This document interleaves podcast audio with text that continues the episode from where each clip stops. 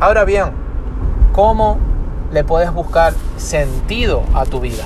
¿Cómo le puedes buscar sentido a no ser una persona tan ocupada, sino una persona más productiva? Primero que nada, tienes que buscar sentido, tienes que darle sentido, ¿sí?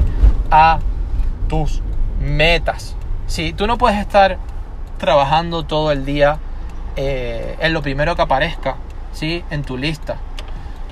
Tú no puedes estar trabajando en tu día en lo primero que eh, se te ocurra. Y más cuando tu economía eh, necesita crecer, cuando tú necesitas facturar, cuando tú necesitas tener un mayor nivel de ingresos.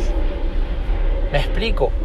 Más cuando tú necesitas money, necesitas ingresos, necesitas cash y necesitas que tu cuenta bancaria no haga más que subir. Entonces tú no puedes trabajar en lo primero que se te ocurra.